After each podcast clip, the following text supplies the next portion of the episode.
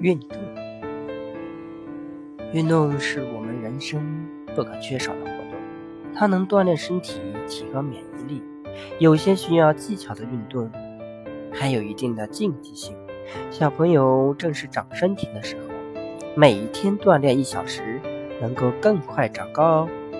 运动有很多种，适合小朋友的运动有跑步、散步、游泳、爬山。骑车、跳绳、跳皮筋、走球、单双杠等等等等，这些运动消耗体力不大，却能使全身得到锻炼。参加运动需要注意哪些问题呢？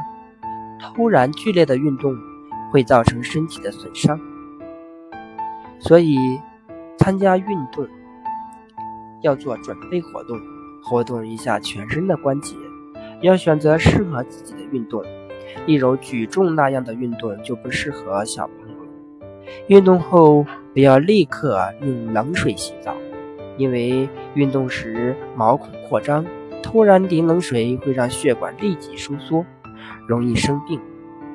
我们的田径场，每个学校都有田径场。